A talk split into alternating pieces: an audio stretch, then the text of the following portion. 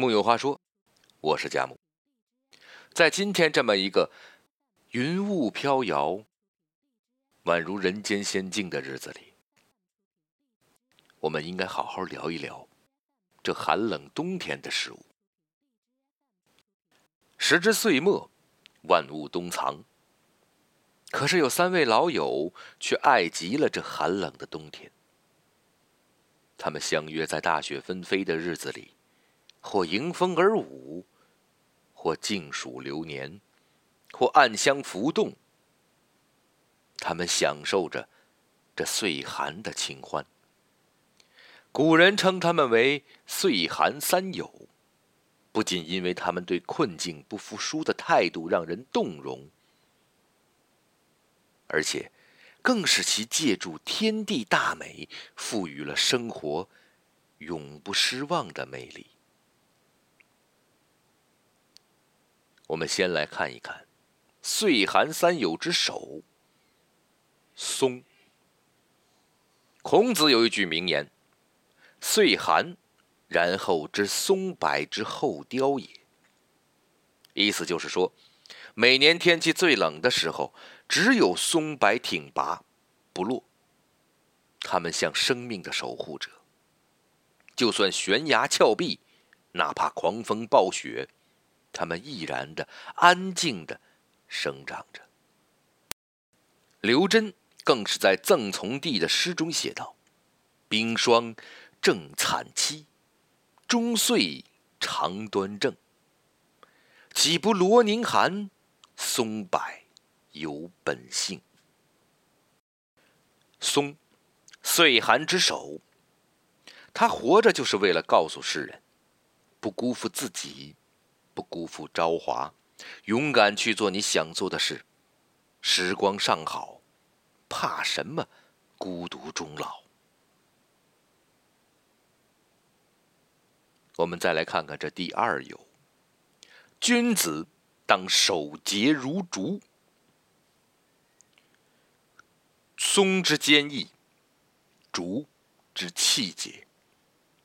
在大雪飘零的日子里，竹虽不能如松般岿然不动，但放眼望去，仍旧一片翠绿。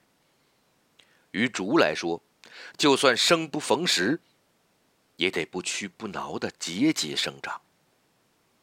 苏轼爱竹，宁可食无肉，不可居无竹。对于他来说，没有竹子的居所会让人俗气。可在白居易看来，水能性淡为无有，竹解心虚即无失。人一旦遇见自己真正喜欢的事物，就能创造出无限的可能。竹之爱，不过是按照你自己想要的方式去生活，无论风雨。不惧风雪，生活总不会亏待你。最后，让我们看看这第三友——傲然天地之间的梅。梅，岁寒三友最美的存在。走在一片白茫茫的雪地里，独见一只红梅凌寒怒放，就像在生命的绝望之境生出的希望。微小，却分外灿烂。爱梅，不仅爱她美丽的外表，更应该爱他不朽的灵魂。有诗云：“不是一番寒彻骨，怎得梅花扑鼻香？”鲁迅曾说：“中国真同梅树一样，看它衰老腐朽到不成一个样子。”一忽挺生一两条新梢，又回复到繁花密坠、绿叶葱茏的景象。千百年来，我们因梅花的气韵习性而喜爱，可能是因为骨子里就有着同样的梅花魂，而这种热爱更深刻了这种魂魄，经久不衰。岁寒三友，清欢自知。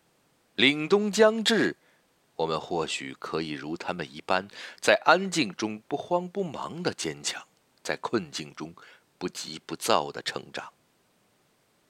记得胡一平曾在《你不慌，世界不慌》一书中写道：“你不慌，世界就不慌；你美好，世界就美好。不争，不抢，不卑，不亢，不慌，不忙，造一个小世界。即使在别人眼中微不足道，正是这种丰满而独立，成就了。”世界的美好。凛冬将至，未来路长，愿你我能如这岁寒三友一般，除了修身养性，更多几分淡定和从容。回头观望来路之时，坦然自信，笑靥如眉。木有话说，我是佳木，咱们下回。接着聊。